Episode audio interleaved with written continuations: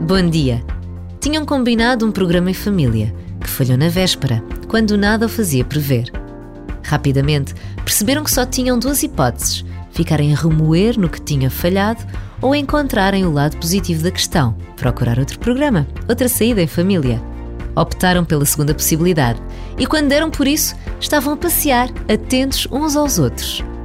Os nossos dias são feitos de escolhas e escolher o lado positivo do que nos acontece é sempre a melhor opção. Por vezes, basta esta breve pausa para reconhecermos que todos passamos pelo mesmo, que todos podemos optar pelo outro lado de qualquer contrariedade.